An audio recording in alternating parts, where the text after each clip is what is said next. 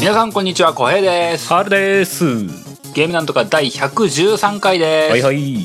この番組ゲームなんとかはゲームがうまくもなければ詳しいわけでもないけれどゲームの話がしたくてたまらない2人がとにかくゲームの話をするポッドキャスト番組です毎週月曜0時配信です今日も元気に話していきましょはーいお疲れ様でうおす疲れ様で今す週はコロナ対策として遠隔地から通話越しでお送りしております過去112回全部そうだわ一度もリアルだとことないわみたいな 全部 そうだわまあもしかしたら気づいてない人もいるのかもしれないと思ってね まあねまあ僕は自分でやってる番組は全部そうなんでああそうだよねなかなかねまあまあそれができるのもまあポッドキャストの強みだったりするよねそれをなんかさもこう通話越しじゃないようにできるのはねどうなんだろうな、うん通話越しと通話越しじゃない今やってねえからなそれこそあのゲームなんとかのイベントぐらいだもんなそうだねまあでも、えー直接だとやっぱ喋りやすいところはあるけどねなんか店舗運びみたいのはあるわなとは思う、そうだねこの番組やってるとその会話がぶつかるってのあるじゃないですか、あるねクロストークになっちゃうというか、あるねうんこればっかりはなんか通話越しだとしょうがないよなって思うそうだねまあできるだけこうねラグが少ないようなさ今あの、Google の Duo っていうのを使ってるけどできるだけラグが少ないような通話をね選んではいるけどそれがなくなるようになかなかなうんどれが一番いいんだかよく分かってないですけどう、うんんまあそんな感じですよいつも通りそうだねまあ、世間的にはねそうコロナウイルスとかもあってね、ええええええまあ、外出しないようにみたいな話は出てますからそうですなまあで,、まあできることがねあるっていうのはありがたいですわまああのなんだっけえどっかヨーロッパの方でさ、うん市長さんだかがこう家でプレイステーションしたよみたいなことを そうだ 言ねうややつの画像を見たんですけども流行ってますねちょっとなんかあの不謹慎ですごいほっこりしちゃいましてあいいんですかみたいな ところちょっとあるよね俺らみたいなタイプからするとそうわースルスルみたたいななんかそういう何なんかジョークというかさ、 うまあ、日本じゃそういう表現絶対しないじゃないんまあまあそうねまあ下手したら家でファミコンしてろって言いそうだけど絶対なんかさ偉い人とかさ、うん警察官とかがさ家でファミコンしてろとかプレイステーションしてろとか XBOX してろとか言ったらなんかこうもうその録音とかされてもうネットに上げられて叩かれちゃうみたいな未来が見えるわけですけど もそこまでやるかな あーまあね家でゲームでもしてろとかってねそういやなんてこと言う警察官なんだみたいなこと言われちゃいそうなもんだけどもまあねまあねまあなんかあーお国柄が違うとそういうのがこう許されるんだなって思うとねちょっとほっこりしちゃったなっていうその言葉香川でも言ってみろみたいな感じだよね1 時間しかできないんすって みたいだねそうそんなこと思っちゃうんだよねそうだねまあ日本にもねまあ日本にもっていうかゲーム的にもまあいろいろいろ影響ありますね今ねまあ延期騒ぎとかが多いですなそうですね一番直近でダメージでかかったのはやっぱラサースパート2ですかそうですねいやもうねえまあ空いちゃったのはしょうがないかなと思っててえうん延期になるのはもう本当普通にしょうがないって思うだけじゃないですかそうだねまあコロナの影響が大きいんじゃねえかって言われてますわね3度目ですよでも 延期そうまあそれに ねラスアスって扱う題材が題材だしさいやそうなんだそれもね前ちょっと話してたけどそれもあんのかなとかちょっと思っちゃうよね、うんとかって思うと、うんまあ何にもその怒るとかそういう感情は全く出てこないのでまあないですね致し方ないかなってもともとねかなりカツカツな状態で作ってるみたいな話も漏れ聞こえてましたからねうん、うんなんか長時間労働だうんだかんだみたいなのそうがそうそうそう上がっていたので、うんうんまあ、普通にしょうがないよねって思うだけなんですよまあそうねにしても発売日未定かとは思っちゃったけどね ちょっとねまあねいやーそうかみたいなこれはもう PS5 出た後に出る感じなんすかねみたいなぐらいの勢いいやいやいいよいよですよあのーラスアス、もうパート1と同じ展開になってきますよ PS4 最後のああそうだハードの土終盤として出る究極の一本にラスアスがまたなってしまうんだな ってねそうだねいや下手したらもう同時発売ぐらいになっちゃうかもしれないねでも同時発売するためにさらに開発期間が延びる みたいなあはーああはーわかんないどうす るどうするなんかあのいやもうしょうがないから PS5 版になりましたみたいなこと言われてさ あはーあトリコ再 びあ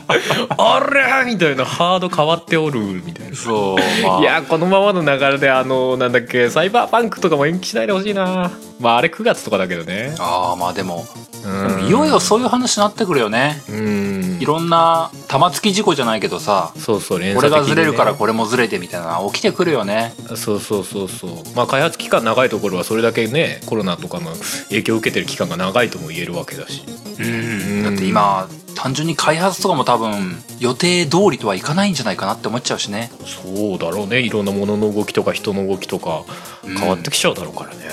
でしょだ大きいその開発メーカーだとさ、余計にそのリスクでかいわけじゃないいろんな人がいっぱいごちゃごちゃっているわけだからさ、うんうんそういうのありそうだよねだから対策になればなるほど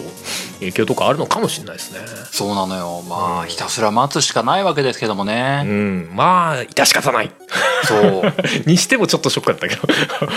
延期しかも無無期限っていうおーまあねまあ、うんこのね空いた時間を何に使おうかなってねうーんってうーんわかる FF7 いや違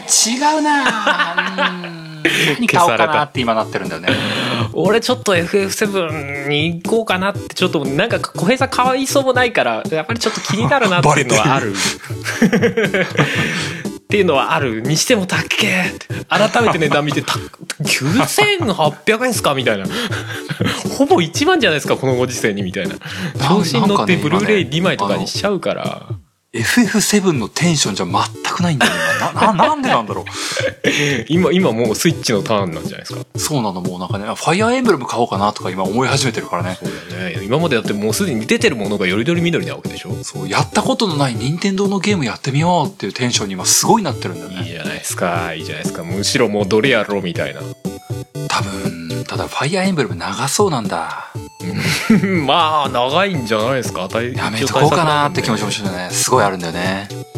まあそうすると何を俺は求めているんだっていうこの自問自答のフェーズに入りますなそうなんだよねでもね今ねこう楽しいゲームをつまみたいというだだけの気持ちになってるからね重たいものを手にしてしまうとまずいんじゃないかっていうのがねじゃあやっぱアクション系とかそういう系に行っちゃねそうなんだよねなんかこうアクション RPG ぐらいのノリでいきたいなっていう気持ちはちょっと強いんだよねそうだねまあそうなると今やってるゼルダは確かにぴったりなのかそうなんだよな、うんうんゼルダって不思議なゲームだななんかなあれなうんんなんかあれやってて RPG 感ねえなって思うんだよなあすまあ RPG というよりかはまあアクションだよね確かにね何なんだろううまい言い方がないんですけどもうんこのゲームをしてずっと謎解きしてんなーって思いながらさ、ああうん。なんか、ジャンルが変わったバイオハザードなのかなって思う時はちょっとたまにあるんだ よねあバイハかずっとパズルやってるみたいな。うーん。あまあでもそこがやっぱり主になってくるよねだって RPG みたいに積み上げがすげえあるわけではないじゃないレベルがゴンゴン上がっていくとかさそうなんだよ。そういうんじゃないじゃないそうなんだよ。だからなんだろうあのラララクロフトのやつ 今名あー前トゥームレイダがー出てこないトゥームレイダーとかさああいうのに近いんじゃないのイメージ的に、やっぱそうなのかなまあ、アクションで謎解きしてくみたいなうんうん。うんそうだよね RPG とはまたちょっと違いそうだよねなんかお使いこなしてっていうのともまたちょっと違いそうだしねうん。なんかもう最近はね、まだまだゼルダ終わんないんだけども、うんうんあの、ひたすら大草原を走り回ってる。おーなんかもう、まあ、スカイリムと全く同じなんだけども、うん馬とか乗るのめんどくさくなっちゃって、え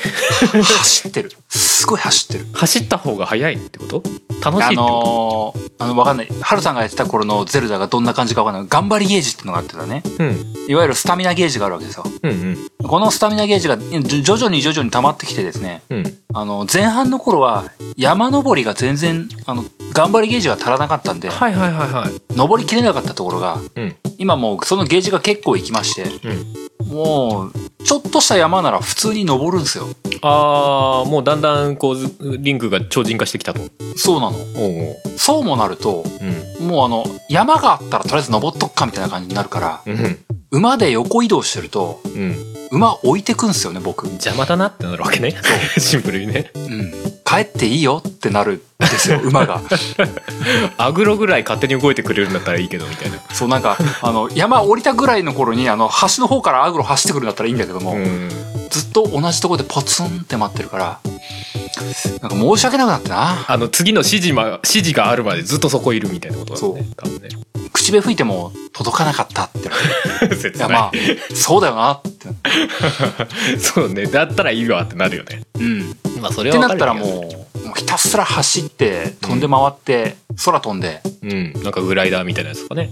馬、懐いてない馬が今、4頭ぐらいいる。う馬はこのゲームにいるんですかんいやほらあのー、何 FF でいうとこのチョコボみたいなさ、いや、ただね、あのね、まあいてもいなくてちょこちょこね、村人さんには言われるんですよ。うんあのー馬で戦うっていうことも大事だからなって言われてて。おおなんか無双シリーズっぽい雰囲気なんかもう、いやな、なんだあれ、馬乗ってるわけじゃねえんだよな。うん4本足のなんか強えやついるんだよね。あはいはいはもうそいつに走り回って戦うのもう全然歯が立たなくて、いうんこれひょっとして馬で戦うべきなのかなって思ってるんだけども、うんうん馬に乗らなすぎて馬スキルがね、僕のプレイヤー馬操縦スキル がね、全く上がらなくてね、どう取り回したらいいのやらって馬に乗ったまま弓を射ることはままなら ない。あそんな感じ当たらんってっていう感じで今もう、もうなんか、スランプ。あーなんか馬に乗ることスランプ。あー馬いるってなるわけね若干まあでもそういうのあるよね確かにねまあ、後々物理で殴ればよくねって今思い始めている。体鍛えてねそう、体鍛えても、一撃二撃じゃビクともしねえぜってなってから、こうぶん殴りに行けばいいんじゃラなイいかフっ、めってちゃあるみたいなねそんなこと思い始めるよね。まあそうねいややってて楽しくない部分はちょっと難しいよねもやっとするよね楽しくないわけじゃないんだけどうな、ん馬に乗って駆け巡るよりも、うん山、縦横無尽に登ってる方が楽しいっていうあーまあわかる気がする感じなんだなオープンワールドだからなおさらねうん。うんなんかあのワンダぐらいさ移動がねあ徒歩だという明らかに移動が遅いっすみたいな絶望的な状況だとまあうアグロ乗るしかねえかみたいな感じになるそうだね。ねあれだけど確かにゼルダとかだとねなんかある程度マップの密度あるからさなんかあんまり馬必要ないかなってなりそうよね、そうなんだよね。あの、うん馬乗って、あ、取り逃したって言って戻るのがね、結構億劫になっちゃうんだよね。わかる気がする普通にもう、馬宿で馬置いてきて、うんここで元気に育ててもらえよっていう感じに今なってるよ。あのねノーマンズスカイで似たようなことがあってね乗り物出てくるんだけどうん。乗り物の乗っちゃってるといろんなものをガンガン見過ごすっていう あのなんかね 植物とかも壊してさそのあーな素材を回収できたりするんだけど車乗ってると素材が出ない上に全部引き壊しちゃう あー だからなんか結果乗らなくてよくないみたいなまあ、難しいよな。うんなんかそういう乗り物みたいなところな。うん難しいもん長所と短所が出ちゃうっていうのがな。そうねでなんかそのね人間モードの時のさいろいろできることが大半できなくなっちゃうからねうんうん。うんなかなか難しいよねそうだね。まあ、そんな感じですかね。そんな感じですかねうすうじすゃあ今日も本編いきますか。本編今いきますか日は2人しかいないんですけれども、のお便り会です。いい加減ちょっと溜まりすぎてきたのでここらで一す発ごいやっと溜まっていまして、いい加減ちょっと、は、排出していかないとまずいと思いますね。そうですね新たなお便りがもらえないと そうなんです。今日は緊急2人でお便り会です。はーいそんなわけで早速本編入っていこうかと思います。ほい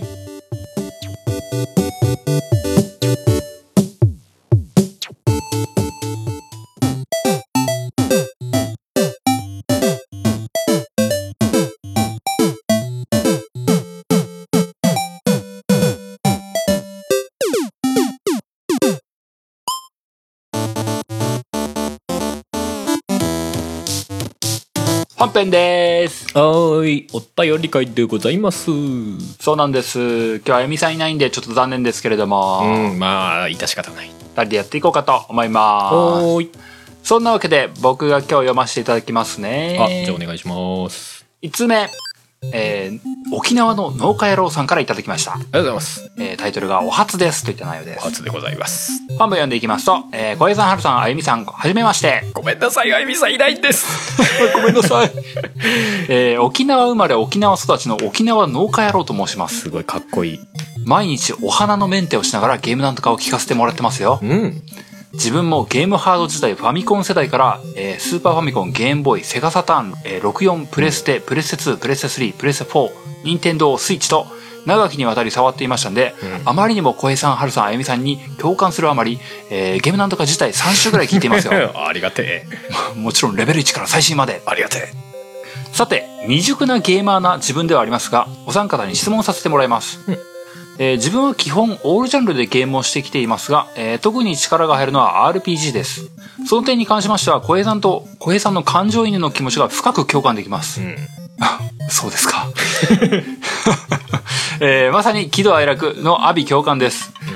えーさてささてさて昔の話に遡りますが、スクエニさんのスーパーファミコンソフト、ライブアライブという RPG をご存知でしょうか、うんえー自分は小当時小学生の時に何気なくプレイしていましたが、難しくて断念。そして大人になってもう一度プレイしました。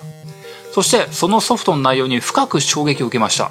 各々の主人公たちが世代を超えて集結して戦うというストーリー。あのスーファミ時代で、えー原始編から未来編まで織りなすぶっ飛んだ時系列。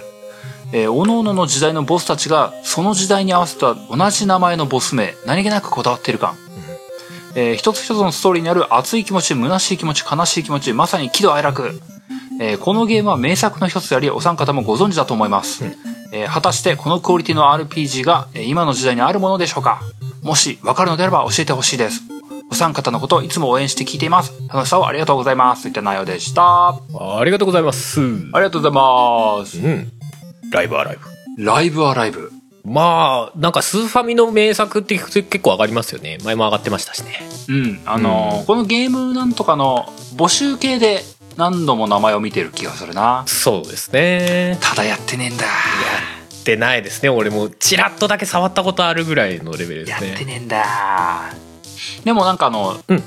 調べてというか、このお便りもらって今日の話のようにどんなゲームだったんだろうっていうのを見てたんだけども、うんうんなんか開き直って今、最近やったの、オクトパストラベラーに似てんなって思っちゃったんだよね。そうだね俺もちょっとかぶる部分はあるよね「オクトバストラベラー」は8人の主人公から選んでみたいなうん。やつだよねでうん。 「ライブアライブ」は7人かなうんうんうん。 7人から選んで始めるんだけどまあ「オクトバストラベラー」と違うのはその設定がそもそも全然違う話7本なんでねそうだね。舞台設定からそもそも違うってね。そうそうそこはちょっと違うのかもしれないねまあでも最終的に話が収束していくというかう全部やった後にまあ真のストーリーというかが出てくるみたいな話っぽいですねん。うんうんううんん。うんうんうんなんかキャラデザが漫画家がやってたっていうので結構話題だったみたいですね、ええそうなんだ。そうそうそうそうなんかコロコロコミックとかあの辺の漫画家がそれぞれのキャラデザインをしてるからみんなキャラデザがバラバラというあ、へえ、面白いね。うんうんそれはすごい試みとして面白いよねへえ、みんな違うのか。へえ、面白い。 一つにまとめる技術すげえなと思うけどねまあ、そ そうれをだね。ストーリーとかもさそれを全部束ねるってなんかすごいことやってないみたいなとか思うけどねああ、そうだよね。うんゲームシステム的にもねうん。なんかでも、その、まあ、オクトパストラベラーもあげたんだけどさ、うんまあ、あの、まあ、要素だけね、要素だけ言っちゃうと、クロノトリガーっぽい要素も感じるなとか思ったりとか、うんうんあのーサガフロンティアだっけうんうんなんか、主人公がふ複数いて、あうんうんうんどれから始めてもいいよみたいなスタンスって、そうだねサガフロとかロマンサガ3もそうかなうんうん。うんなんか、救いにそういうの多いんだなっていうのを改めて感じたよ。確かにそれはそうかもねライブアライブそうだもんねなんか、そういうの好きだったんだろうね。 まあそうなんかいろいろ理由はあるかもしれないけどななんかななんか、きっと、もう、煮えたぎるおシナリオを書きたいやつがいたんだろうそうだな。な7人分とか書いちゃうみたいな。そのなんか全部バラバラの話が一つに収束していくの面白くねっていうのはあるかもそうそう、なんかあったんだろうなって思っちゃう。まあでもなんかいろいろ遊びがいはありそうだよねその作ってる側としてもねうんうん。うんうんうんなんか、アイディアが結構多彩にあったんだろうなって思っちゃうな。うんうんうんうんただまあ実際今遊ぼうと思うと結構まあまあやれるあれが限られてるっていうのとなんか俺昔その触った時にはそんなにこうん。うまあなんか面白みみたいのがどこにあるのかっていうのがなんか分からなくてなんか始めたら結構なんか唐突に話が始まるみたいな感覚があってなんかねうううんこう気持ちが飛び込むところまでいかなかったんですよね。ああ、なるほどね。そうそうそうなんか話がやっぱ分かれてるせいもあるのかもしれないけど唐突になんかポンって始まってえー、みたいな 感覚があったんだよねまあ、確かになそ。うきっと最後までやったら全然違う世界が見えてるんだろうなとは思いつつ、そうか。ままあ、ライブアライブ自身もあるんだけども、まあ、これに匹敵するようなクオリティの RPG って今あんのっていうのってうん書いてるけどもうん めちゃめちゃ難しい質問だなって思っちゃったよ そうだねどの点でみたいなところもあるけど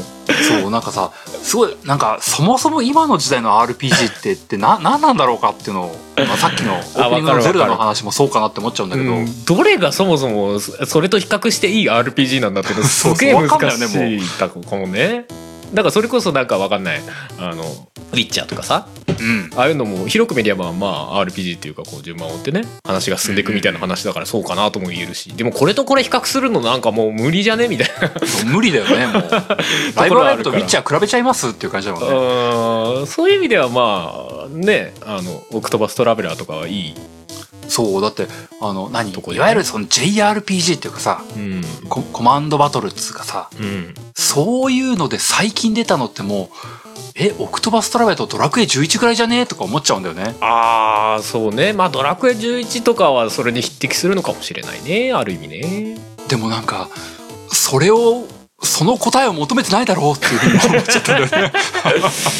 そうだなそうだなそうそう RPG ってもう今の時代だってコマンドバトルの RPG なんてまあ出ないでしょいや出ないでしょうねまあ逆にそのその頃のさ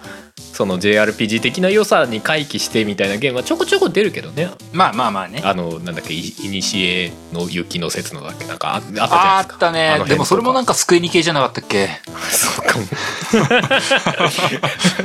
いやまああれは完全にクロノトリガーあたりをねああまあそうかフそィうーチャかーしてたよね確かねそうだよね、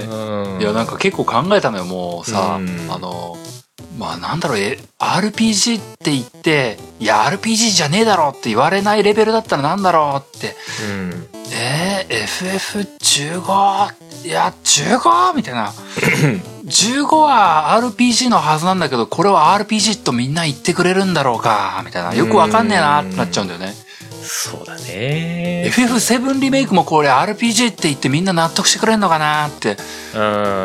もうわかんないってなっちゃったよーでも俺今ちょちょっと思ったのはそのある種型破りみたいなさ、うんそのライブアライブってさ全然違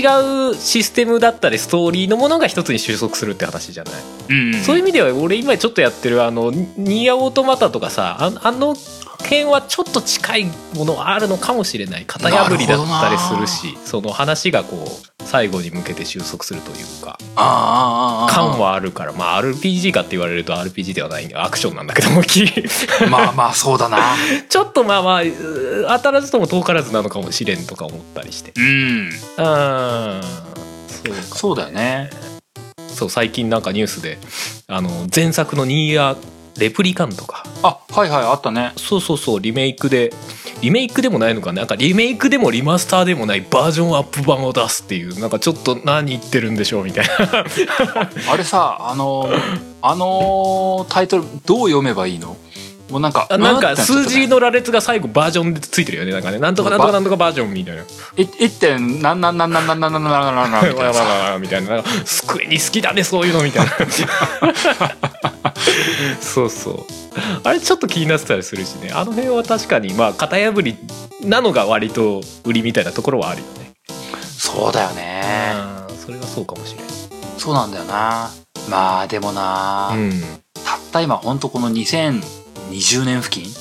19年、18年とかで出たやつとかって言われるとうん、正直僕僕は答えはないって思っちゃってもうまあなんかピンとくるやつはなかなかこうポンとは思いつかなかったねうん無理って思っちゃっ率直た。ギリギリ、僕やってないけど、ゼノブレイドとか面白いらしいよみたいなこと言おうかなっていう、そういうレベルだったもん。あーそうだねこうライブはライブに匹敵するっていうのをどこにポイントを置くかだよねそう、そうなのよ。なんかそのいろんな主人公が収束していくみたいなところに重きを置くのかそれとも単純に RPG としてよくできてるみたいなところなのかねうんえ。まあでもね、でも最近さ、僕ドラクエやってるけどさ、あのーまあ僕はスマホでやってるけど、携帯機レベルで、うんあの、昔のゲームやるのってやっぱり面白いよね。いやいやいやいやもう面白いですよ、なんか手軽にできるのっていいなって思う。うんうん、やっぱり昔のゲームってさその手軽だよね シンプルにそうなのよなんか電車今見でると15分とかでできるのって結構偉大だなって思うんだようねん、内容的にも今ほどのボリューム感でもなかったりするしさうん、あの 2D だから結構テンポよく話とか進んだりっていうのもあるしさそうそうそう操作的にもね十字キーっていうかまあ RPG なんか割とボタン決定とキャンセル2つぐらいと十字キーぐらいしか使わなかったりするじゃない、まあうんうんうん基本はそういうのあるよ ねそうなのよスマホでクロノトリガーいかがっすかいかがですか あれ小平さん そういや某番組でもクロノトリガー最近取り上げてましたしねそうだ中林の話だなうんうんうん中林みたいな あ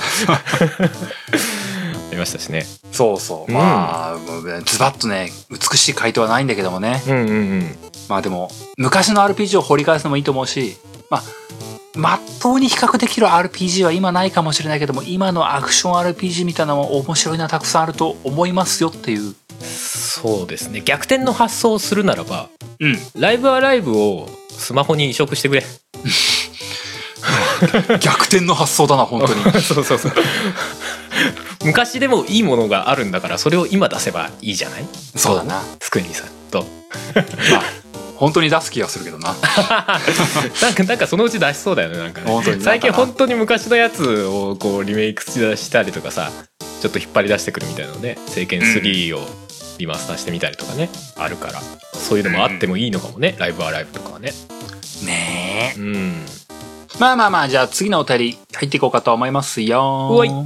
えー、次のお便りは、えー、こちらは、上尾さんからですね。はいえー、ラジオネーム上尾ですということで本文読んでいきます。すえー、小平さん、原さん、こんにちは、上尾です。どうもえー第102回テストの回を聞き感想を述べようと思ったんですが、ツイッターではネタバレになってしまうため、えーこちらにて投稿させていただこうと思います。こっからがっつりデスストのラストのネタバレを含みますんで注意してください。本当だね、めちゃめちゃ含むね。えええー ここから早速ですがどん小ぐ平らいさん春さん私はあのラストストランディングを止めるシーンおう打って打って打ちまくりましたあれこれこの話ってあれ番組の中でしたんだっけしたしたあしたのよぼ僕もなんか最初なんか止め方わかんなくてなんかラストストランディングが発動してしまったみたいあなーでゲームオーバーになった言ってたんだよ、えーで続けるんでいきますけども、うんえーいや違うんですここは絶対にアミリを打って止めるような解決方法じゃないっていう雰囲気はビシビシ感じ取っていたんです、うんうんここで打って解決だったら結構幻滅だぜ監督とか思いながら思考を巡らせ、こ最初は何もしないという選択を、えー選択をして、えー無事ラストストランディング監視に、地球滅亡そう 僕と同じだね。えーじゃあ、やっぱり何かアクションしなきゃいけないんだと思い、アメリを止まらせようと前から押す戦法に、えー近づけば何かわかるだろうなと思ったんですけども、特に何もなくラストストランディングがゴー地球滅亡この時、例の抱きしめるは出なかったんです。そう銃を構えてるとね装備から外さないといけないえ、じゃあ本当に打つのマジでと嫌な汗をかきつつ、えー気持ちの整理をするためにポーズして数十秒。うんメタルギア3のザ・ボスのラストシーンをフラッシュバックし、俺はまた引き金を引かなければならないのか、また井上貴子を打たねばならならないのかと考え込み、数分。 声優ザ・ボスの時は10分以上かかりました。 うんえー進まないから、いや、致し方ない、致し方ないのだと思い、ついに引き金を手に、パン弾はアメリの体を通り抜けたのか、えーよくわからないエフェクトが出て、えー特に何も起きませんでした。そうなんですよ打ってもダメなのあんなに辛い思いをして、えー過去、勝手に辛い思いをして打ったのに、一体何をすればいいのと、装備品を眺めていると良いものが、ストランド、あ、縄で、縄で縛り縛り上げればいいんだ、と、えー若干違うとは思いつつも、えー我にもすがる思いで縄を装備、いひひと言って近づいていったところ、なんか見慣れぬコマンドが抱きしめる。これやないかーいなんで最初から出なかったのと、ストランドを隠しながらアメリを抱きしめたんでした、とほほ、と。 縛ろうと してたこいつ縛ろうとしてたぞみたいなえー 長くなってしまってしまいすみませんお二人が結構すぐに解決されていたようだったんで、こんなにも苦戦したやつもいたんだということをお伝えしたかったんでしたいやいいですねえー小島監督作品これからも楽しみですねホラーでも何でもかかってこい、えーこれからも番組楽しみにしておりますそれではまたといった内容でしたはいありがとうございますいいやー上尾さんも楽しんでるねいね俺これ見ててさ逆に一発でいっちゃったのすげえもったいなかったなと思っちゃったもんなん か俺す割とすんなりいっちゃったからさ「あこれあいけるじゃん」っつってなんか抱きしめられんじゃんっつって一回も破滅しなかったので私の世界線ではなんかねそうだよね逆にと思ってでもでもあでも僕も抱きしめるっていうのが出るとは思わなかったなあまあねまあねどうすんのとは思ったけどねうん銃撃つのは違うんだろうと思ってさすがにと思ってまあ、なんかなんだっけこのシーンじゃなかったかなでも銃はの使い方を考えろみたいなこと言われた気もするしねそうそう多分この直前ぐらいだと思うよね、なんか、うん、うん、銃を撃つんじゃないみたいなに伏線みたいなのきっとあったよねああったあったあったじゃあなぜ持たせたっていう感じも若干あるけどね、でもじゃあどうすんだっつって うんでも意外とそう思うとあのストランド勢はいたんじゃないかなって思っちゃうけどねああまあそうかもね銃じゃないストなラらンドばで縄なんじゃねえかって思った人いるんじゃないかなあーでもそれでもちゃんと答えが出るからまあよかったよねそうだね縛らずに済んだみたいな あねそういうことでよかったみたいなあーそうだなアメリを確かに縛り上げるのは違うもん な紐でバシッドーンみた いなことに並んでよかったよねでもまあ僕は結構あのアメリじゃないけどもクリフのことは散々縛り上げたからなあ それはなんか言ったね スニーキングして後ろから縛るどうすん の縛ったら蹴るみたいなこと言ってるから3回蹴ってまっすぐ逃げるまた隠れるまた縛るみたいなでもよかったよねアメリはそうじゃなくてね抱きしめるなぜあのクリフの時は抱きしめるじゃなかったんだみたいなまあねでもなんかうんそう思うとやっぱりなんか独特なゲームだなって思うよないや、うんうん面白か面白かったけどなんかでもあそこの選択肢はさ個人的にさうんなんか選択肢あるようでなかったじゃないあー結そう局、だね結局打つ方を選択したとしてもゲームオーバーでダメですって言われるっていう選択肢ってどこなのってちょっと思ったよねうーんまあんそうかもなそれだったらなんか選ばせる必要はあったんだろうかみたいなのはちょっと思うよね完全に話は収束しちゃうじゃないあそこでうん抱きしめるしかないわけじゃない、うんだからなんか、うん若干もやっとはしたけどあの爆弾運ぶところと同じでさなんか他の選択肢結局ないみたいなまあでも感じはちょっとあったな俺は昔からそうっちゃそうだから ないやまあねあえてあれをやらせるっていうのがまあ意味あるじゃあるしそのおかげでこんだけ話できてんだからいいんだろうけそうだね どね、うんまあでもなデスストもデススト最近でもなんかフォトモードがなんだかんだみたいなさうん、アップデートとかはされててアップデートされてねましたねまたまだ遊んでる人は多いんだなっていうのをうんうんうん結構ほっこり見てますよ、うんうんうんそうまあなんかねひでちゃんもきっと次の何作ろうかなみたいなこと考え始めてるんだろうからななんかねやっぱりちょこちょこ噂が出てきますねホラー作るっぽい雰囲気をすごい出してますね、まあ次何年後かな まあでも情報は早めに出てきてくれると安心するんですけどねこっち的にそうだなどこら辺で出せるのやらって感じまあでもせめて PS5 世代で遊びたいなねえでもソニー絡んでるならローンチでとか言いそうですけどねマジ頑張っちゃうねいやわかんないですけどあでもそっかローンチだと今年かロブちゃんと今年だねあそれはちょっと無理か無理だなちょっと無理だ厳しいなか相当前から やり始めてないとちょちょっと厳しそうだよねヒデオのインディーゲーみたいな感じになっちゃうからなじゃあもういっそ PT2 とか出せ んだよねあのぐるぐる回る部屋再び権利がコナミ いやでもさデスストやってるとさなんかちょっと今の世の中をちょっとダブらせちゃう感はあるよねなんかみんな家から出られないみたいなさ雰囲気あるじゃないコロナとかああそういうことねさそうそうああいう雰囲気とちょっと照らし合わせちゃ照らし合わせちゃうというかちょっと重ねちゃう部分はあるよね そうだな、まあ、だからこそサムにみんなありがとうって言うんだなそうそうそうありがとう そういう気持ち大事みたいな俺らはまおあ前のおかげだ最初からネットに繋がってるけどなみたいな全然ねあのホログラムで会話するから顔合わせてないんだけどなこれ持ってってくれよみたいな、そうそうそうそうまあ今はほら世の中でもヤマトとかでさ、うんあの出なくてもいいサインしなくてもいいみたいなのできるようになってるらしいですねそうだなもうデスストの世界だなインターホン越しに置いといてっつって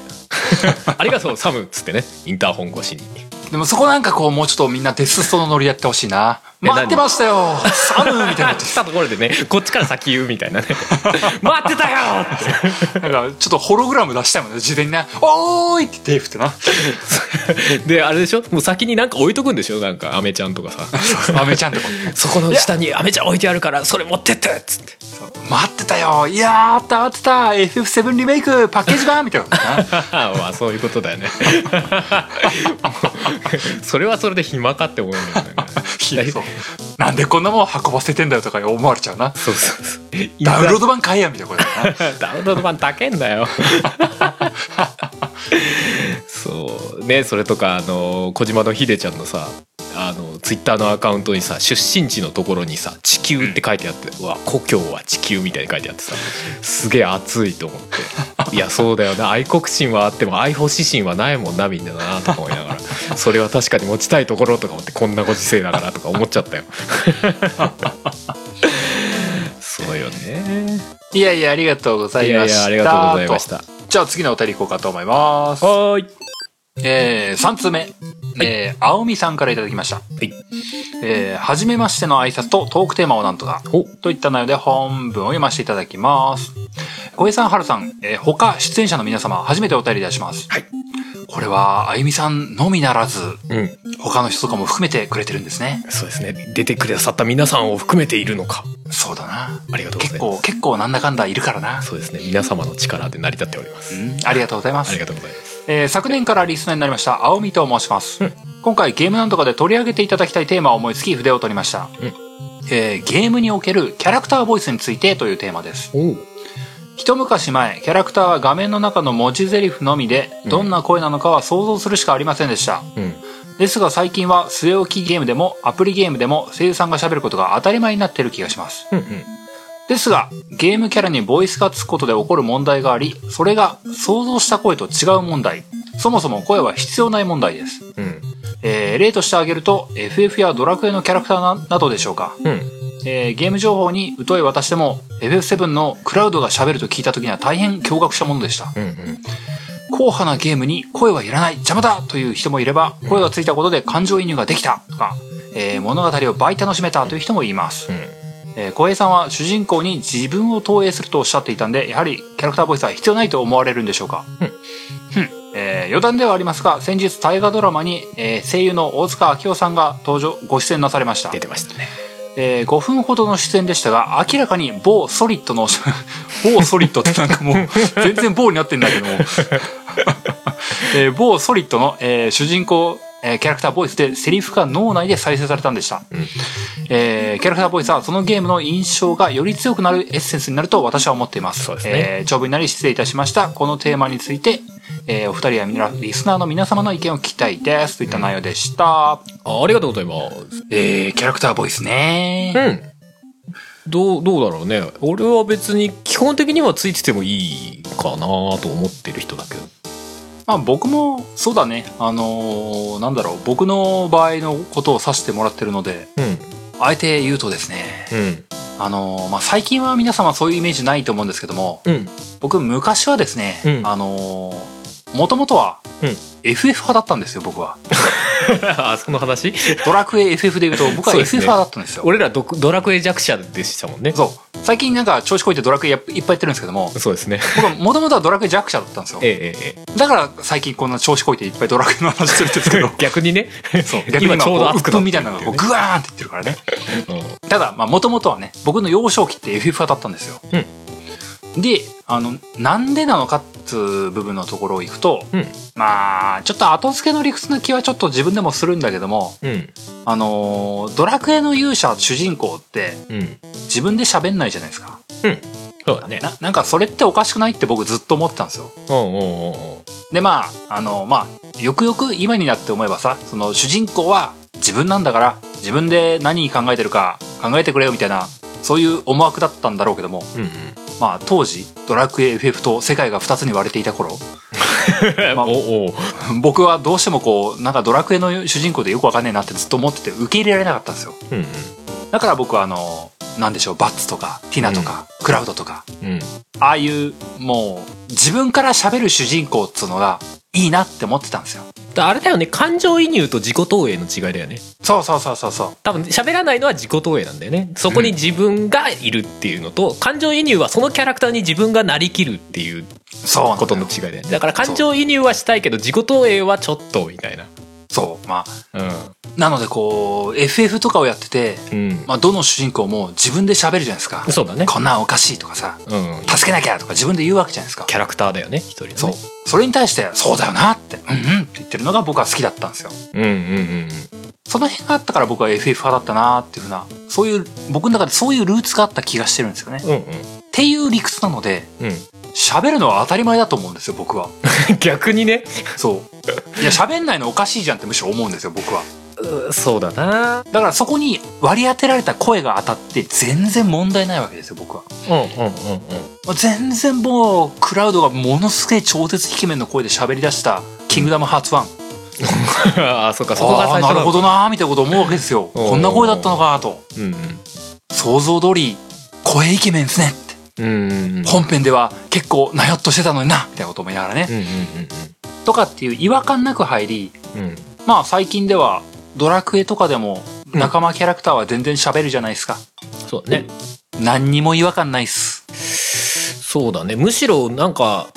あのねリッチな 3D のグラフィックでキャラクター喋らないと確かに逆にちょっと違和感感じるかなぐらいは俺はあるかなそうなのよ。みんな PS4 のドラクエ11や って、喋んないんだよみんな。そうそうそうあついてなかったんすかみたいななんか 11S の動画見てると全然普通にああこうだよねみたいな感じあるそうなのよ。うんもうな、声つくの当たり前になりすぎてさ、うんドラクエ11の PS4 でやってた頃のムービー見ててさ、うん 静かーっつって、ああそうだよねこのムービー静かーっつってみんなジェスチャーみたいなジェスチャーと文字かそうそう、うんまあだから僕は割とねあの全面肯定派かなと思ってるかな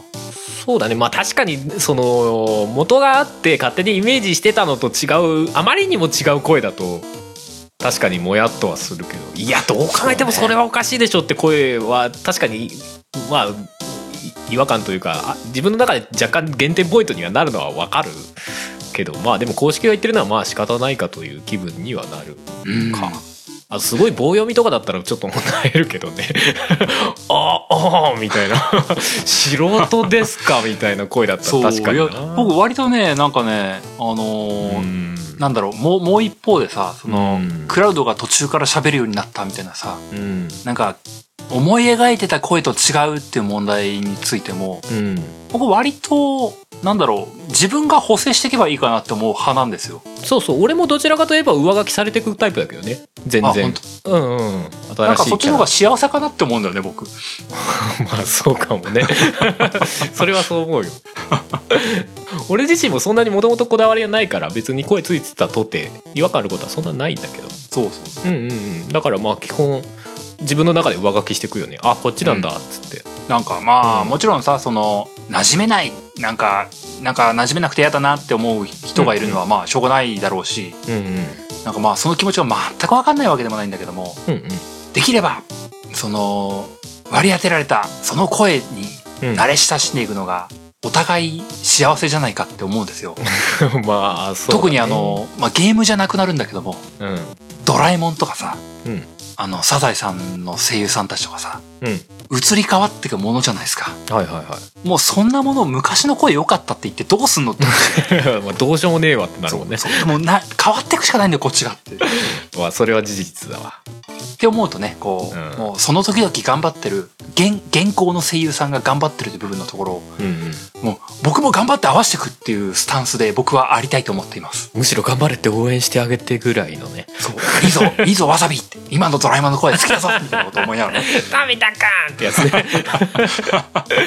俺ねちょっと違う観点で言うとねうん俺文字をさ目で追うのが若干苦手なのねおうおうおうだからボイスついてくれてるとありがたいああなるほどね内容をさ理解できるからうんそういう意味で言うと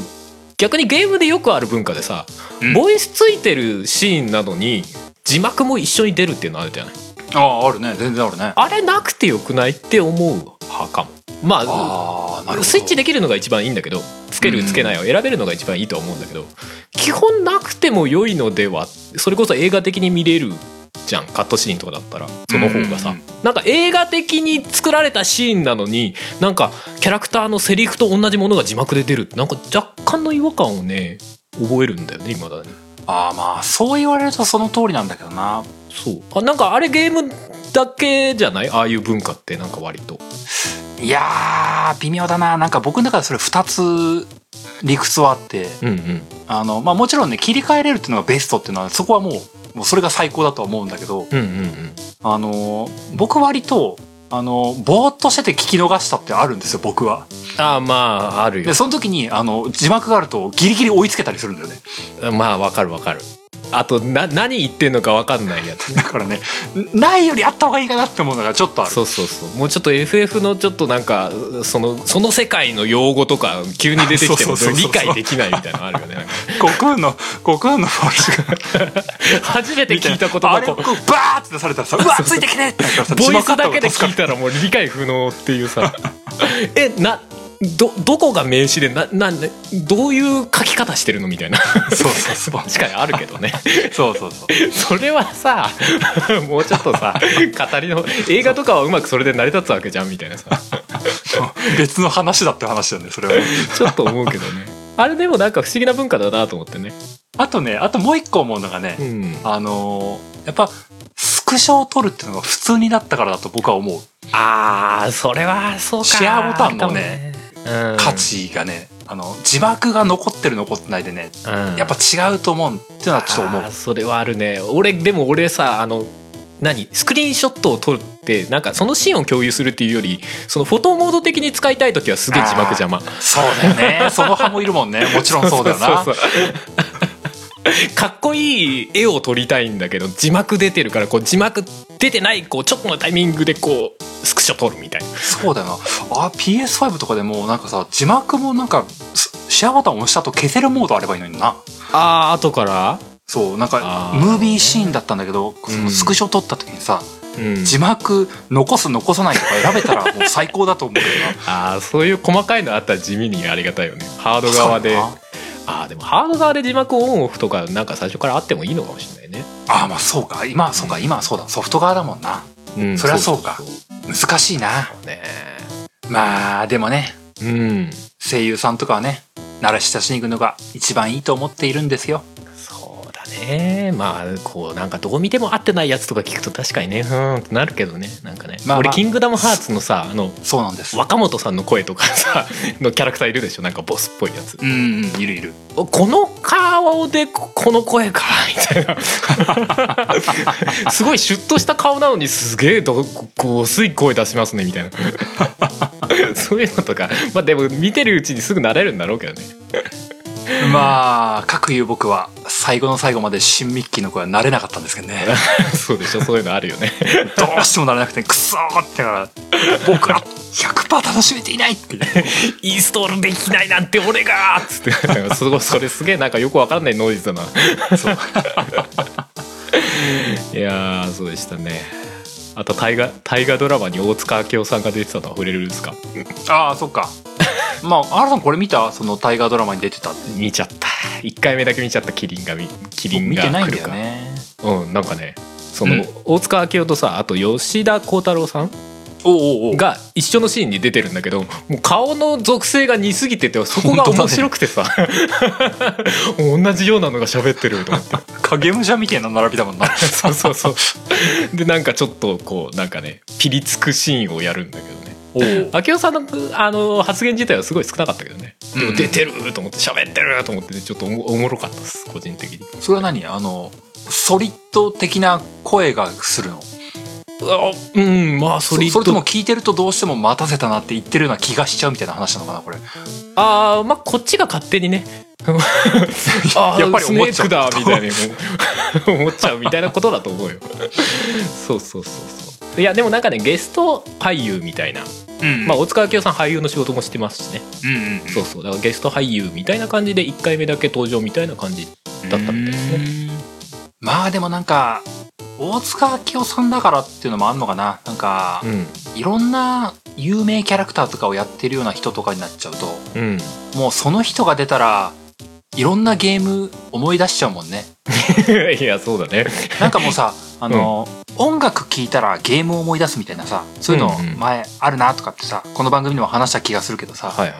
声優見たらゲームを思い出すっていうなんかそういうのもある気がするもんねあーまあそういうのあるよメタルギアとかは大きいんじゃないもうもうしょうがないもんね大塚さんとかもうソリッドのもうスネークの呪縛からもう逃れられないでしょ いやまあ徐々に薄れてくだろうけ どねもう出ないからね年代とともに、もうなんかずーっとさもう最新作登場もスマブラですけどもうん、もうずーっともうああスネークの人でしょーってなっちゃうかもしんないもんね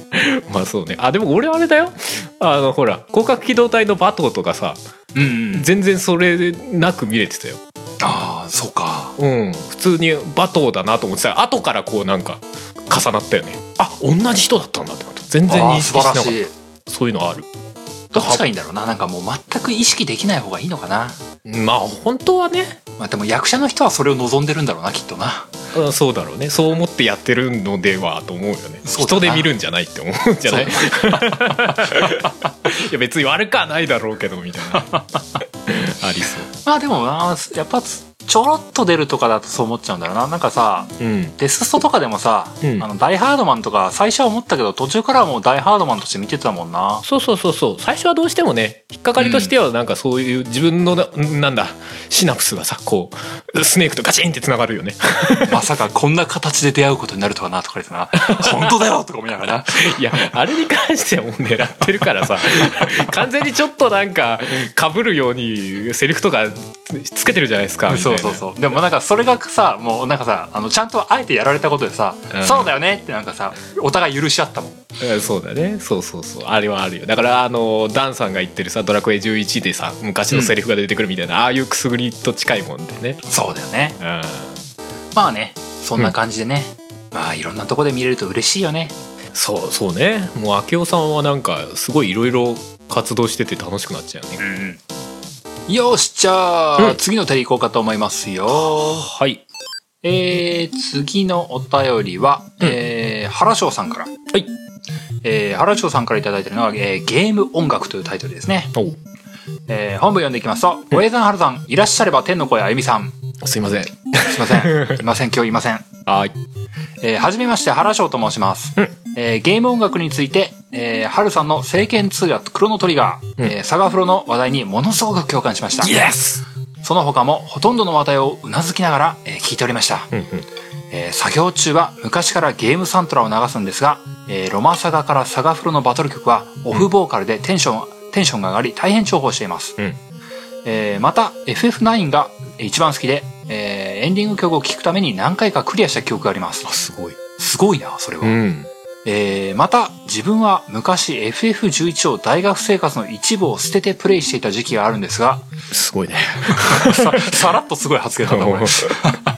えー先日、えーサントラを見つけて懐かしさから聞いたところ、えーある衝撃を受けました、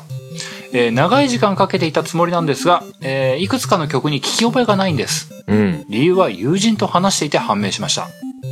FF11 ではフィールドに敵が見えており、うんえー敵に戦闘態勢を取ることで音楽がフィールド曲から戦闘曲に切り替わりますしかし自分は後衛キャラで仲間の回復サポートを仕事にしていて、えー誤爆してヘイトを稼ぐことがないように、えー高レベルダンジョンで戦闘態勢を取ることがほぼなく、バトル曲を聴いていなかったというオチでした。うんえー音楽の話題でいろいろ思い出して懐かしくなりお便りさせていただきました。MMORPG の経験にご興味がありましたら、またお便りさせていただきます。それでは今後もお楽しみに待っております。といった内容でした。ありがとうございますうー。うんん、MMORPG だとねやっぱりそのプレイ時間が長いからさ BGM って耳につきがちになると思うんだけどさ、うんそういうパターンがあるとは思わなかった ね臨戦態勢を取らないから戦闘 BGM は効かないっていうまあ、突き詰めた結果だよね。 そうだね確かにヘイトを向くとかあるよねそういうのは昔ウルキマとかやってもそういうの確かにあったもんなとか思うでもなんかとということはさ、うんそのこの回復役の人たちはさうん、あの高レベルダンジョンだからすげえ強い敵を目の前にしてうフィールド音で戦ってるんでしょん、そうそうそうそうだから なんか さなんかちょっとかかわいそうだなっていうと変だけどさうん違和感なって思っちゃうよねまあそうだねしかも高レベルダンジョンの戦闘曲って絶対かっこいい曲でし ょ そうだよねだからなんか割とダンジョンのさ流す ダンジョン内の曲で戦ってる感じだよねなんか目の前ですげえドンパチやってるけどまあズンズズンズズンみたいなわかんないけどギャルがギャルがつってそうそうそう えでもそっかそうなっちゃうのかーいやでもその作業中にゲームサントラ流すっていうのは個人的にはすごいわかるなとう思うーんわかるなやっぱインストの方がなんか集中はできるかなという気はするしそうだよね声ありだとね、どうしてもね聞き入っちゃうというかねそっちに何何喋ってるみたいな部分のとこにね、うん歌詞追っちゃうもんねそうそうそうそうそうそれはあるよなと思ってそうなんだよなただなんかな僕ゲームサントラだとなだ例えばなんか CD1 枚分というかそのうんあの普通にサントラ1枚やるとさうあの、まあ、自然と盛り上がる曲に波が寄ってくじゃないですかんまあまあそうね そこで意識寄っちゃうんだよな結局な、もう頭がそっち行っちゃうのねずっとフィールド音であってくれっていう感じになっちゃうもんな頭の中の考えてることが例えばクロノトリガーだったらもう急にクロノトリガーのラスボス戦の方に意識がいっちゃうみたいな そうそうあんなそこういうとあっになっちゃたうんだなみたいなことで しょあそれはありがちだなあのシーン良かったなとかさうんなっちゃうんだよなだからもうだから流せるようなフィールド曲とかさそれこそあ、割と当たり障りがないやつを集めたこうなんか作業用 BGM みたいのがいいかもしれないねそうだよねうんそれでも探すとあるからね結構ね、フィールド音楽メドレーねうん、 なんか見たことある気がするそういうありそうだよねでもちゃんとあるよね多分そうそうそうそれこそ Spotify さんとか得意なやつだわありそうだねまあそうだねまあちょっとこの流れでというか次も音楽系のお便りだったんでおおもう一本読んじゃっていいですかねうっすえっ、とこれだえー、ラットパトロールゼロワンさんからはいえー、明けましておめでとうございます明けまして お明けましておめでとうございますすあここで年明けうまーさんとかまあでもお便りもらったのは2月頭だけどまあそれでもだいぶ前だなごめんなさいねいやいやありがとうございますえー、こんにちは小平さん春さん天の声あゆみさんはいえーこの間のメールではいろいろ説明不足ですみません、うんえー相変わらずお寿司作りしながら聞いております、おはいはいはい、えー百貨店やおお店の準備中に聞いている感じですねうんうんちなみに今は三重県よりラジオを聞きながらこれを書いていますえーさすがにお店の BGM にはできていませんですが、えー自分の代になった暁には BGM にしてゲーム好きを集めてみたいですね、 すごい、えー自分の身の上話はこれくらいにして、えー話を提供させていただきますうん人に勧めたいゲームサントラはありますかうん、自分のおすすめは、アンダーテールよりサンズ戦のメガロバニア、うんメガロバニアえうが最高にかっこいいです。かっこいいですねハルさんおすすめの、インセイン・ザ・レイン・ミュージックだったかなああ、インセン、インザーレイミュージックね、を聞かせてもらっていますといった内容でした。ありがとうございますというわけで、えー、人に勧めたいゲームサントラ。いやいいねもうそのお寿司屋さんで流すたあめーそうだのね。ゲームサントラをこれは、ラットパトロールゼロワンさんがさ、うんあのー自分の代になった時、そういうお店ができるってことなのってことなんじゃないすごいゲーム音楽がずっと鳴ってて時々ゲームなんとかが流れる寿司屋ゲームなんとかもどうかと思うけど さあのメガロバニアが流れていく寿司屋 ってすごい知ってる人にはなんか寿司食ってんのめっちゃたぎるみたいなそうそうめっちゃたけるしさなんかいいテンポのとこさ「へいお待ちへいお待ち」って出てくるんでしょいいじゃん戦ってる気分になるよねよくわからないけどね寿司となんかペースに合わせて食わねばならないみたい なたぎるね大衆だけどねでもさそこでさなんか流れてきた曲でさ反応した人同士でさちょっと会話始まったりとかちょっと面白そうだねなんかね それはいいよな面白いねうんいいね人に勧めたいゲームサントラか人に勧めさいサントラねうんうんまあサントラって言われてねうんうん僕は狼とかキングダムハーツしか出なかったんですよあーな結局これかいるほどもう何度となくおすすめしていついるつもこれしか言ってないやみたいなキングダムハーツってあのー歌物とかさメインテーマは印象あるけど、それ以外って俺あんまり知らないんだよね結構やっぱいい曲揃いなんですかあのー歌物って宇多田ヒカルぐらいしかないんですよ そうそうそうよくぶっちゃけそのイメージまあまあもちろんあれがね「あのーキングダムハーツ」のメインテーマというかメイン楽曲なのでう宇多田ヒカルの曲っていうのは、まあ、特に「光」っていう曲っていうのはねんうん一番の代表曲っていうのはまあそれは揺るぎないですけどもいや絶対本人もそこまで長く使われる曲だと思ってなかっただろうね本当だよねもうなん か、うんいやまあススクエア好きだしミッキー好きだしみたいなことタイ思アっップただタけイアだと思うッんだよプぐらいの いやそんなシリーズ通してずっと使われるとは思ってなかったっすわみたいえーな、あれから20年っすかみたいな ななななってないと思うんだよいやありがたいけどみたいなまあでもねあのあななんだっけん名前が覚えてない観音陽子じゃなくてあれはいなはいはい観音陽子だったかな割と有名な人が作ってんですよそうなんだねうんちょっと待ってマジでんサントラ出せば名前が出てくるなうんうん 「てれってってれって本当にサントラが出てくるよ」本本当にサントラが出てくるけど救いにのがあ開開開墾が大変なんだこれうんあ下村陽子だああ下の名前だけあ ってる陽子しかあったからそ下うね村陽子さんでしたわあはははそうそうそうなんか有名な人のはずなんだよねうんうん僕あんまり知らないんだけどもで割とねあのーピアノの曲が得意なんじゃないかな得意っていうのか分かんないけど印象づ強いのが多いようんうんうんうん今見たらなんかストリートファイターとかあとマリオ系とかも結構やってるとかマジ書いてありますねすごいいめっちゃやってますねゲーム関係すごーうん多分有名な人なんだでしょうというのはそこら辺から来てるはずそうですねめちゃくちゃ多いですねなんかねうんまあでもねえ FF15 もそうじゃないですかそうそう FF15 もそうそうそうでんもなんかね「キングダムハーツ」とかで言うとねうん悲しい曲がやっぱ残るんだなああまあそうかもね戦闘曲とかなんかラスボス曲みたいなそういうとこではないんだなんだろうなあの別にそれが印象に残らない曲っていうわけではないんだけどうんなんだろうななんかあの作曲している人の方がというよりかは、うんシナリオを考えてるノムリンの方がなのかもしれないんだけどうんあのーゲームのいいとこに悲しいシーンを持ってくるタイプの人なんで、そうだねそうだしね自然とこうあのこの一本のタイトルで印象強いなあのシーンっていうのが大体悲しい曲流れるシーンなんですようんうんうんうん自然とゲーム体験と相まって覚えてるのは悲しい曲っていうねああそうねそうなるとあれだ FF10 のあ不思議だねじゃないや素敵だねあ素敵だね みたいなもんかそうそうそれは同じかもしれないねラスボス曲よりもやっぱあっちの方がみたいなことになるもんねそうそうそううんまあ言われてみればあのジェクト戦のあの曲もかっこよかったんだけどなみたいなのはあるんだけどもやっぱパッと思いつくのはうんあの悲しい曲みたいな、その感じザナルカンドとかもそうだよねそうそうそうんうんうんうそう僕はそういう感じかな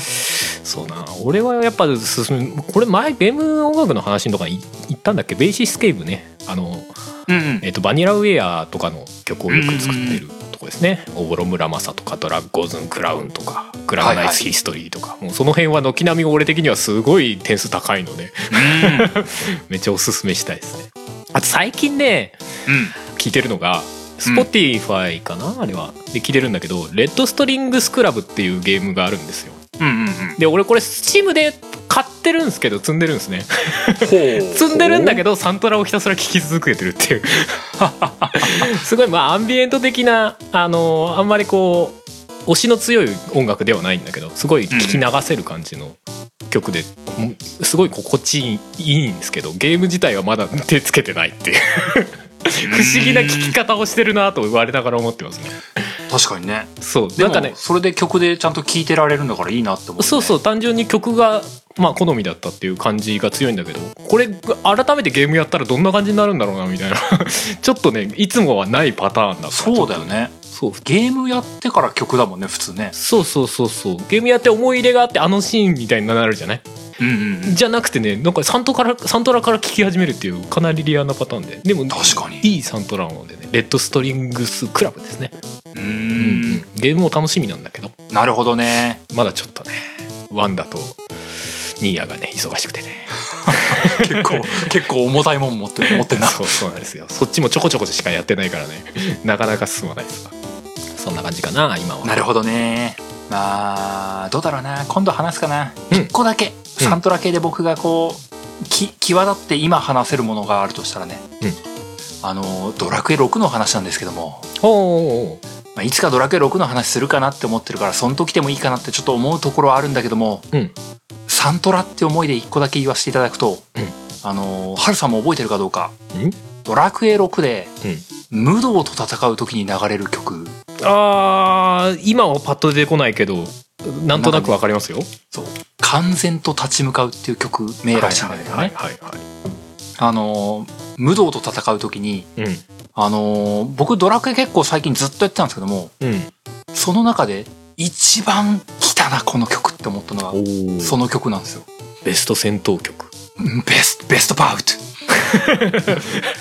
なるほどなるほどなんかね聞いた瞬間にうわーってなったんだよねおおそうか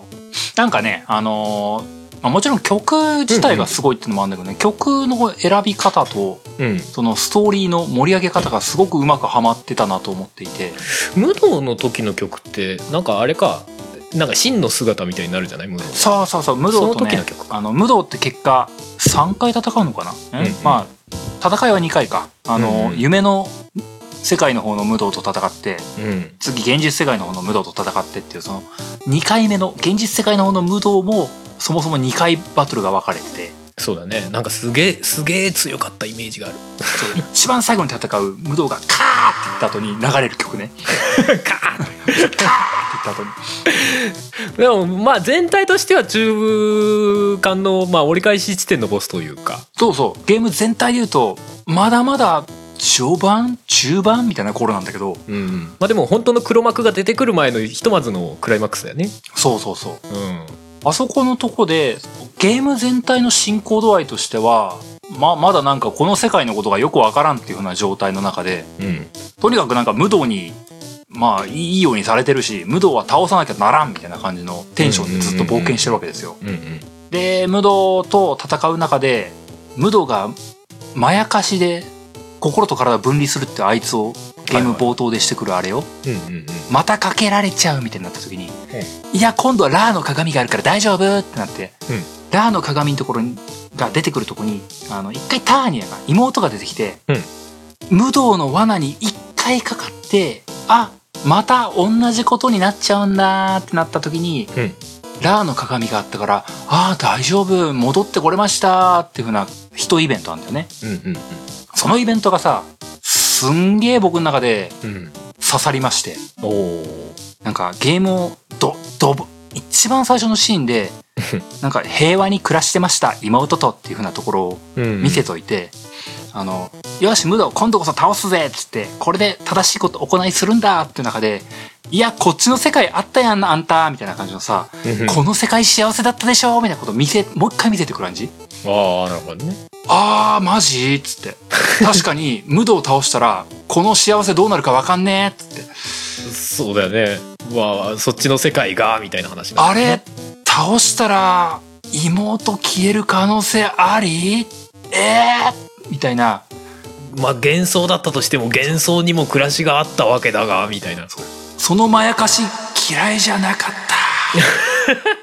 いやでもそこのメッセージ性というか深いよねある種ねううわーってなってうんなんかあえて迷わせてくる感じ、うんお前無道倒していいのみたいな感じのその見せ方をしてくるのうんうんうわー堀裕二最低だなおめえって思いながらうわーっつってでそこであれか武藤がカーッつってカーッつ ってそのめちゃめちゃかっこいい曲がグワーンってうわーってでもあそこはあれだよねいい勇者感とこう敵の魔王感というかあるような曲だよね、そううん、なんかさそうまさにボスバトルみたいな曲流れてくるじゃんいいねでそのこの聞いた時にさうーわーってなってさうんでさ倒しもう一通り倒して、うんあのゲームも、まあ、そこを過ぎた後にさそういえば無動線のあの曲かっこよかったなもう一回聴きたいなっつってうんうん曲名もわかんない時に、うんまあ普通に検索して調べるわけですようん「無動 BGM」とかって、うでそこで曲名がさ「完全と立ち向かう」って出てさんうん「完全と立ち向かう」ってまたさうんあのなんか完全とって意味ってさうん覚悟を持ってとかってそういう意味なわけじゃないはいはいだからあのあのシーンって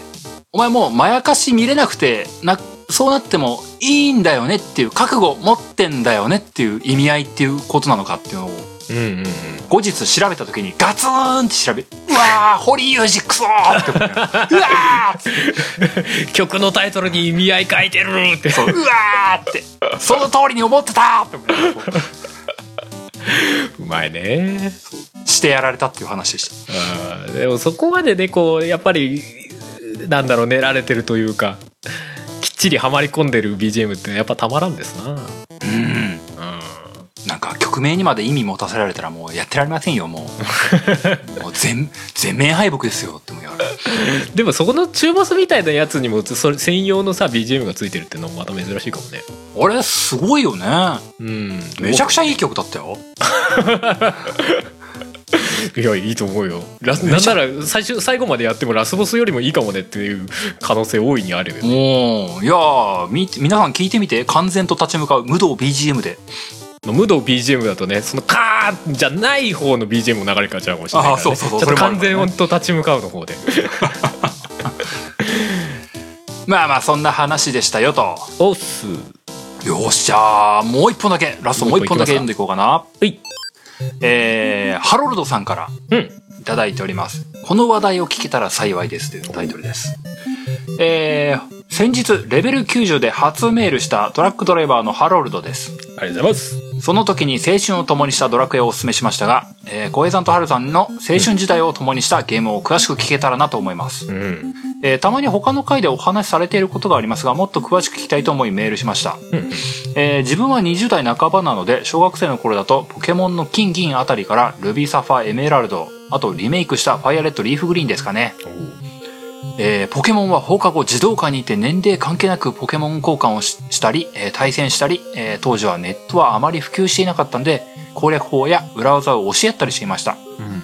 えー誰が一番早く図鑑をコンプリートできるかの競争があり、えーほぼほぼ揃っていた自分は当時英雄のように扱われていてそれが嬉しかったのを覚えていますいいねいいねまた中学校あたりからは、えーウイイレやパワープロ RPG 作るなどをやっていました、んえーウイイレは PS2 のメモリーカードを持参して友人の家に集まり休みの日は一日中対戦して遊んでいました、えーそして何といってもこのゲームは自分のゲーム歴史において絶対に外せない RPG スクールは親友と中学校の3年間と高校の2年生までの計5年間で対策を作り上げましたすご5年間やってんだな、いねえー時にストーリーの構成で喧嘩したり ガチ一つのキャラクター設定で1ヶ月話し合ったりでいいねえー青春のゲームはこれ一本で乗り切ったと言っても過言ではないと思いますいい青春ゲームだねすごいね、えーですが年数かけて、えー時には大喧嘩までして作り上げたゲームは一瞬でクリアしてしまったのを覚えて いて、当時はゲームを作る人ってマジすげえって本気で尊敬していま したえーそんな彼と最近飲み会に行き当時のことを振り返って店を3軒はしごまで語り合 っ語り合っていましたいいいい体 験だえー長文になりましたが、小平さん、春さんのこれからも面白い話を期待してますね。頑張ってください。いありがとうございますや、この話を超えるのないわ。ないよねないよ。だ言うても俺らそんな面白い話持ってないですよみたい なって5年間 RPG 作りやんないよ。いや羨ましいよねななんかどうどういう話があったみたいなのちょっと聞いてみたいよね5年間でしょうんまあ、まあ、中学校、高校とかだったら、うんまあ、毎日ちょこちょこ話すんだろうからね。うんいや前に来たのぶちゃんの3,000時間とかをもうちょっとため張るぐらいのレベルかもしれないよねああ、そうかもしれんねう。ん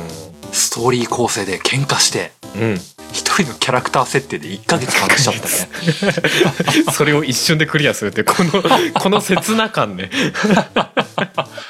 いやなるでしょうよまあ、そうなんだろうね。うん代わりにねキャラクター設定がさすげえ根詰まったいいのができたとしてもさ、うんそれがプレイボリュームにどの程度跳ねるかっつうと跳ねないんだろうねいやーそうだよねそこからどう膨らましていくかっていう話になっていくだろうからねそうだよねなおさら自分で作ってさ先というか道のりを知ってる分さより短く感じたりするかもね自分自身ではまあね謎解きしてる部分ないもんねそうだねちょっとし思考がねやっぱ初見のプレイヤーとは違う方向にもなるだろうしね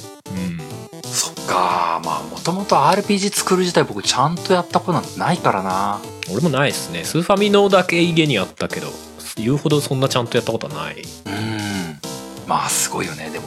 なんか本題としてはこれあれでしょ青春時代に遊んだうんゲームうんまあこれ青春時代っていつになるんですかねなんかわかんねえやって思っちゃっそうだねなんか学生の頃みたいなふわっとしたイメージではあるけどそんなねやっぱりねなんかねずっとやり続けたゲームみたいのはあおないねたでもね、まあここの青春時代共にしたっていうほど長時間プレイしたかって言われると違う気がするんだけどもうんなんか、まあ、こういう話題で思い出したやつがねうんあの FF8 とうんロックマン X4 なんですよ FF8 おーまああれもやり込めたもんねなんでそれをあげるかっていうとですねうんあの FF8 は中学校ぐらいかな、 X4 は高校なったかなってないかなぐらいの頃だったはずなんだけどうん徹夜でやったゲームなんですよあ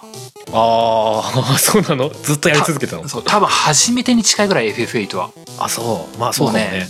ディスク1を終わるまで寝ねえみたいなことを思ったゲームだったんですよおーもうそんな楽しかったんよね友達に聞いた限りもうちょっとでディスク1終わるわっつってうん魔女のイデア倒せばいいんだろっつってうんうん 全然倒せねえで延々レベル上げしてつえーってくっそーっつってねそうまあまあよくよく考え たら FF8 はレベル上げとかっていうよりかはジャンクションするゲームだったから ひたレすベル上らげの無意味さに当時気づいてなかったんだ けどひたすらドローした方がそうそうそうひたすらねドローしてジャンクションしてみたいな魔法生成した方が圧倒的に早かったんだけど改めて聞くと何のゲームだそれって ひたすら戦闘でドローするっていう、そううん、そうそうそんなことを思いながら「くっそうん勝てねえ」っつってさ「くっそ」っつってあのひたすらやってさ、いうんもうなんか中学生身分でなんか明け方3時4時とかまでやってたゲームなんだよね やばもう翌日学校でめちゃくちゃ眠いのまあそうなるよねめちゃくちゃ眠いのもうもう授業何言ってんだかよくわかんねえとりあえず寝るみたい なだがだが結局寝落ち状態だったからイデア倒してねえつってディスクは持ってねえつって 今日こそ倒すんだっつってまおた前徹夜みたいいや、ディスカン終わったのかよ。いや、まだ終わってねえんだよ。つって。いや、まだイデア倒してねえの。いや、勝てねえんだよ。あいつ、どんなにレベル上げしてもダメなんだよ。は、バカじゃねえの。ドローしろ、ドローとか言われた。はみたいなな、まあ、そうなるよね懐かしいそう、そういうゲームでしたよ、FF8 は。懐かしいねちょっと歪んでるけど、そういう思い出がね、あの、なんか青春っぽいかなって思って、それが出てきた。ロックマン X、 X4, X4 もほぼ一緒。あそうなんだもうなんか、あの、えロックマン X ってそこそこに死にゲーじゃないですか。まあロックマン自体がねそうで、うんあの絶対絶対いいとこまで行くっつって思ったゲームあゲームなのに、うんあのもう死にまくってしかもだんだん夜間になっていくともうもう根詰まってきてどんどん死ぬの ねもう絶対クリアするっつって思ってるのに全然進まねえでこうはあ消耗だけしていくっつってあれな無慈悲なゲームだからな ステージ途中まで行って「ああやったボスにたどり着いた」でボコされて最初っからっていうそうダメだっつってさ結局なんかふてくされて寝るみたいなさそういう記憶がパッと蘇ってきたのが X4 でしたあーあーそういうのあるね俺はなんだろうなまあ前にも話したからまあここではあんま話さないけどアーマードコアはそうかなやっぱあー知り合いと、まはるやだりい合うみたいなぶ捧げてるよねあまあそこは当時うーんいやなんかね印象には残ってるんだなやっぱな、うんうんうんうん、なんだかんだでやっぱシリーズ結構やってたってイメージがあるあとはね変なことやってたなっていうので言えばねうんあのこれもう PS2 の時代だったと思うんだけど PS2 で PS1 のゲームをやってたんだけどあのほうデデプスっていうゲームがあったんですよおうおうソニーだったかな確かデスさんうでんまあ基本的には音楽を奏でるゲームなんですねへえあのイルカを泳がせながら音楽を作っていくゲームっていうもうちょっと何言ってたのか分かんないでしょうけどおうおうおう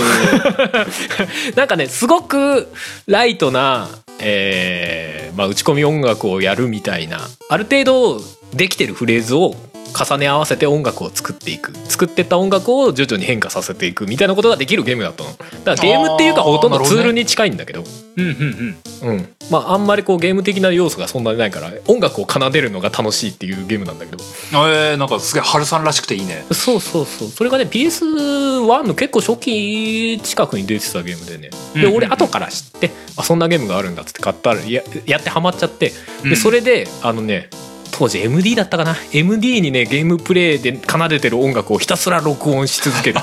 っていういいね時代感じるねワンワントラック1時間ぐらいのやつを3本ぐらい撮ったみたいな マジそれにハマるっていう時期があ った撮って自分でまた聞いて んだそうそうそうそういまだに時々聞くもん残ってるすげえなえー、何1時間マジずっとプレイしながらね徐々にこう音楽を変化させていくみたいなへえそうそうそういや結構ねよくできてたんだよどどのそのパーツというかさ音のパーツみたいのを重ね合わせていくんだけどそのパーツを合わせても割となんかそれらしくなるみたいなやつうでんうん、うん、であと多少エフェクトがあったりとかねそういうのをこうつけたり外したりみたいなことをしながらずっと音楽を奏でていくっていうねゲームだったそれはなんかねすごいなんか変なことしてたなという気はするへえまあでも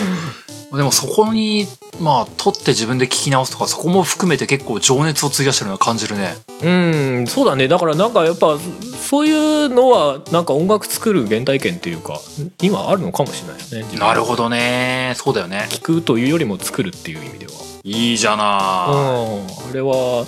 音楽好きな人はちょっとやってみてほしいんだけどもうあんまりやれるあれがないねそうだなちょっとも前までは PS アーカイブもあったけど今はないからねう確かにねうんうんまあまあでもそんな感じですかねそんな感じおういい時間ですねいい時間なんですよ、うん今日もいっぱい話しちゃいました、ねそんなわけで今日は合計で6通かなお結構読んだ方なんですけどね結構読みましたね頑張りましたねありがとうございます前の4通からに来るよだいぶ進歩ええいやまあその分時間長い気もする けどそうなの結局話してる時間も長いんだけどねありがとうございますありがとうございますまあそんなわけで最後エンディング向かっていこうかと思いますはーい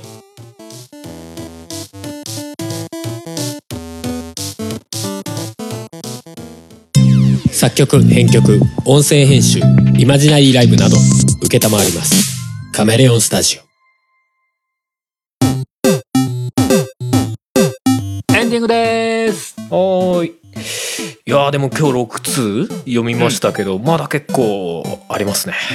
いやこれとりあえずお便り会2人でやったんだけどもうん。これ割と早急にあゆみさん呼ばねばまずいでしょ そうですね。まあさっきあの明けましておめでとうございますって言われちゃうぐらいの感じではありましたから。 本当ごめんなさい4月ですよ今どっかでこう一回なくしてまたお便りをいただきやすい状態にしたいところな感じがしょねえまあ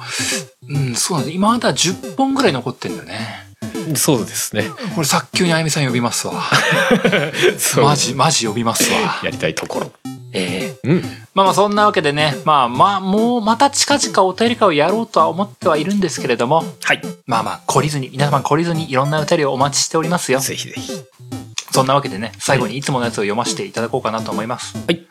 えーこの番組ゲームなんとかでは皆様からのお便りを募集しております。お便りは番組ブログのお便りフォームまたはメールにてお送りください。えー番組ブログはゲームなんとか .com、番組メールアドレスはゲームなんとか .gmail.com です。えーゲームなんとかの綴りは GAMENANTOKA です。えーそんなわけで113回はこの辺でおしまいです。えーまた次回お会いしましょう。お相手は小平と、春でした。それではまた来週お会いしましょう。さよなら。